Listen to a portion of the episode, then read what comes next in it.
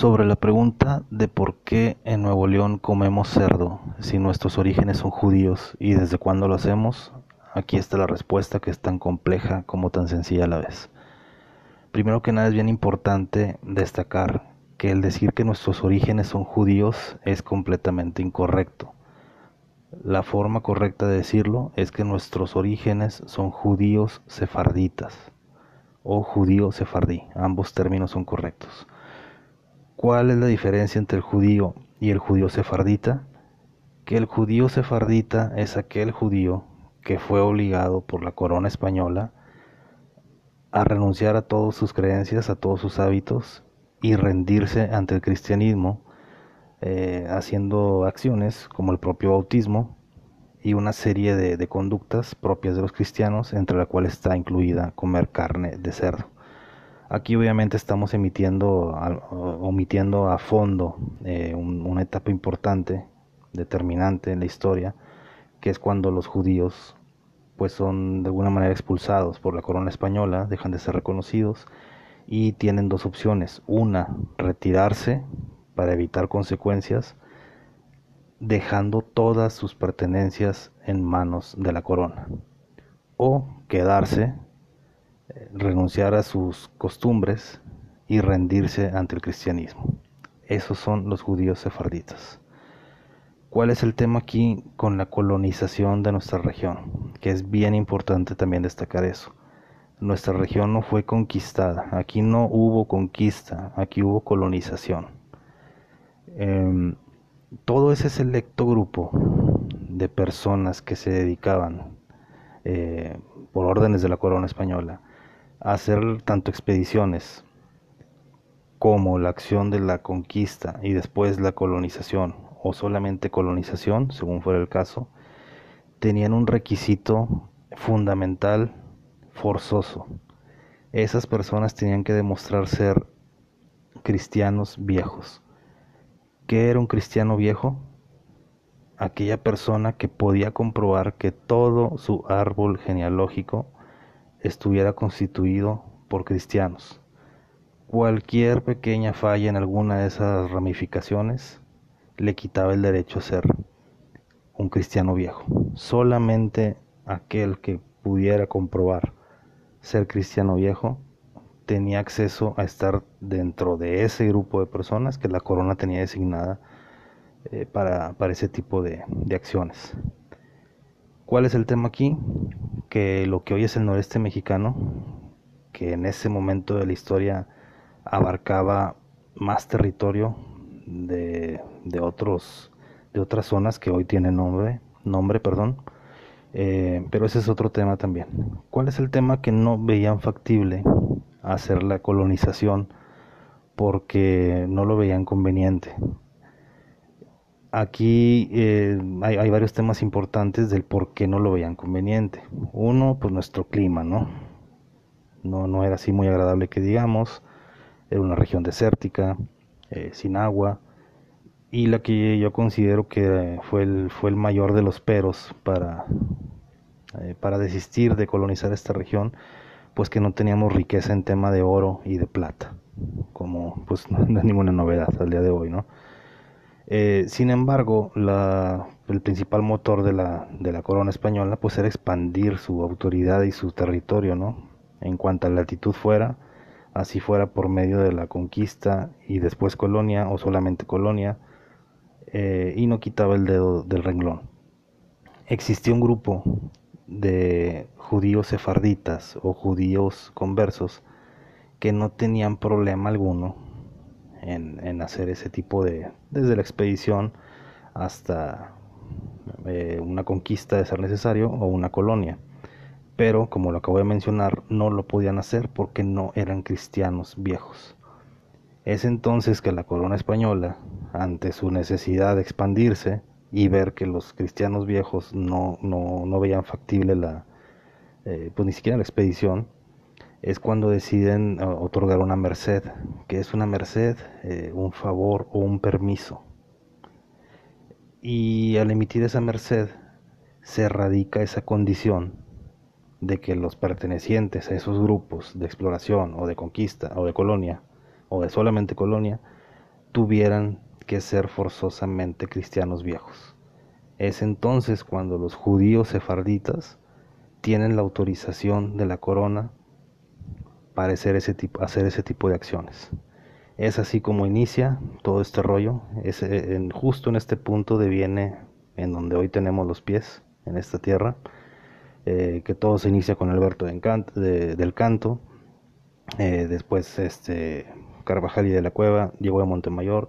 En todo ese, ese proceso se establecen 100 familias judío-sefarditas en lo que hoy es el noreste mexicano. 200 leguas para arriba y 200 leguas para abajo del Pánuco. Así es como se, se, inicia la colonización de lo que hoy es el noreste. De inmediato, pues empiezan, al, ya estar formalizada la colonia en esta región, pues empieza el, pues el, acceso, la recepción, pues de todo, todos los productos del, de aquel mundo, ¿no? de aquella España, incluidos obviamente el cerdo. Para ese momento, esas personas que ya forman parte de los habitantes de lo que hoy es Nuevo León, a pesar de ser judíos, ya eran judíos conversos, ya eran judíos sefarditas y ya venían con varios años pues de cambio de hábito, ¿no? De estar haciendo cosas de cristianos, entre ellos comer cerdo. Y muchas otras cosas que la corona tenía la bondad de no considerar un crimen, pues como el consumo, el trabajo y varios procesos que de hecho hoy identifican nuestra gastronomía, eh, pues de algunas especias, ¿no? Como el gusto por el comino, que es la columna vertebral de la gastronomía del noreste, eh, el azafrán, los, de, los derivados del azafrán, eh, todo, todo aquello que con el tiempo fue tomando nombres peyorativos hacia el azafrán, entiéndese los, los azafrancillos, los sustitutos de azafrán, eh, y muchas otras cosas, ¿no? Que terminan por definir nuestra forma de comer, desde el gusto hasta la acción de comer, de nuestro comportamiento, nuestra forma de hablar eh, y nuestra forma de hacer, pues muchas cosas, ¿no? Mucha gente se pregunta eh, por qué comían cerdos si, si la, la cultura judía lo tiene tan, pues tan penado, ¿no? a pesar de que ya se habían comprometido con la con la corona española a renunciar a todo eso. Eh, mucha gente dice, pues ¿quién los iba a ver, güey? O sea, si, si no comían cerdo, si lo omitían. Eh, aquí caemos en otro punto eh, muy desagradable en la historia, que tiene nombre y apellido y obviamente tiene un padre. El nombre y el apellido es Santo Oficio y el padre del Santo Oficio es la Iglesia Católica. El Santo Oficio es una de las máximas aberraciones existentes en toda la historia de la humanidad.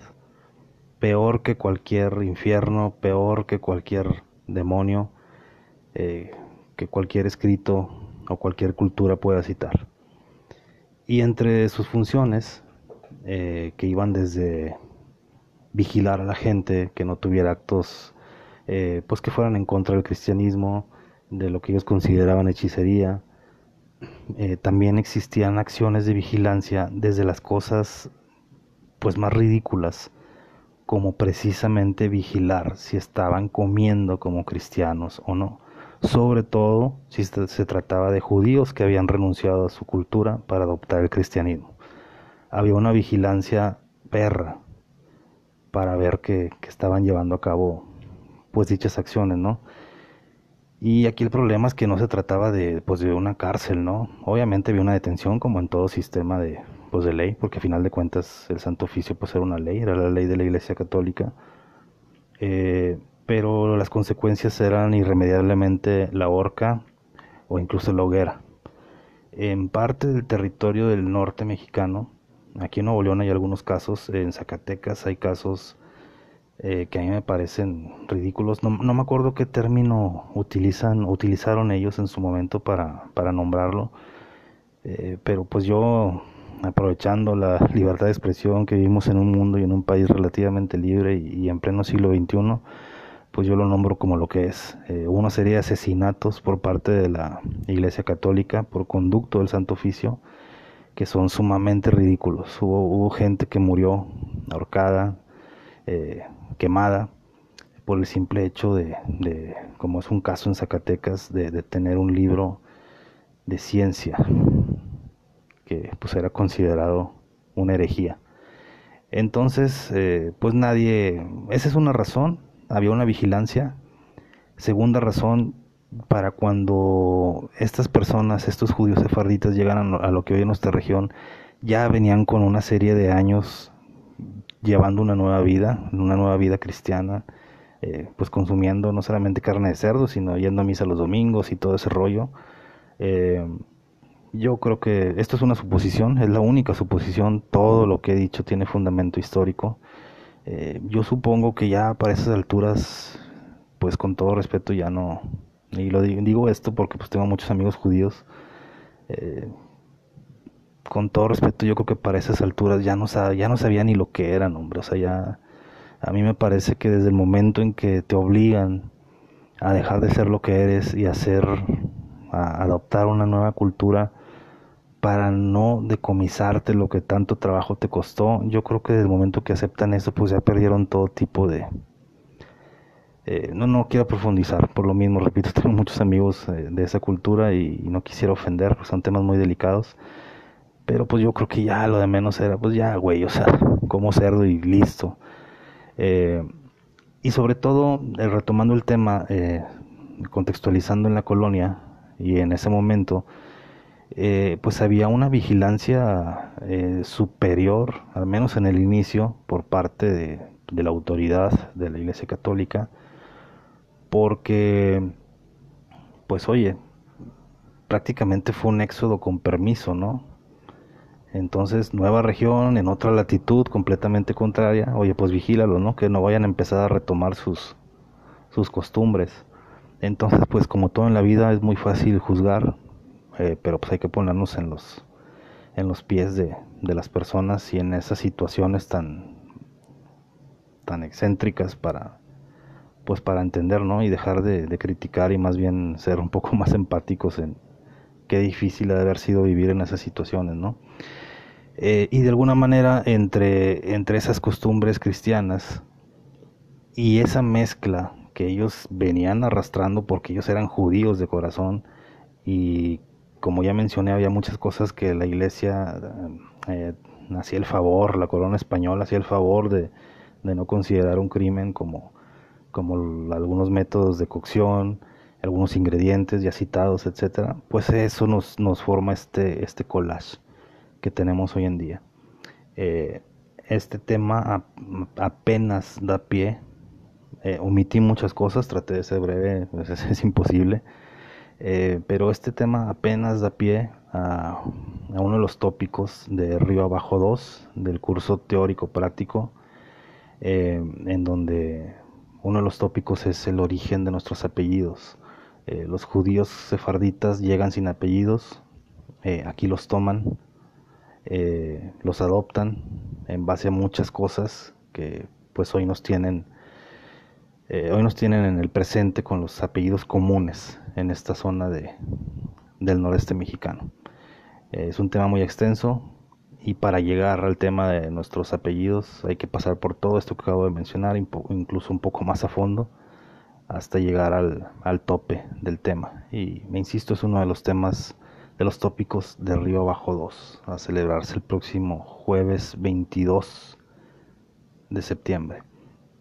En resumen, ¿por qué comemos cerdo en Nuevo León si nuestros orígenes son judíos? Porque nuestros orígenes no son judíos, son judíos sefarditas, que son judíos convertidos al cristianismo de palabra en teoría de corazón, pero sobre todo en sus acciones, en donde consumir carne de cerdo era prácticamente una obligación. ¿Desde cuándo? Desde los propios orígenes del inicio de la colonia de lo que hoy es nuestra región de Nuevo León y el noreste mexicano.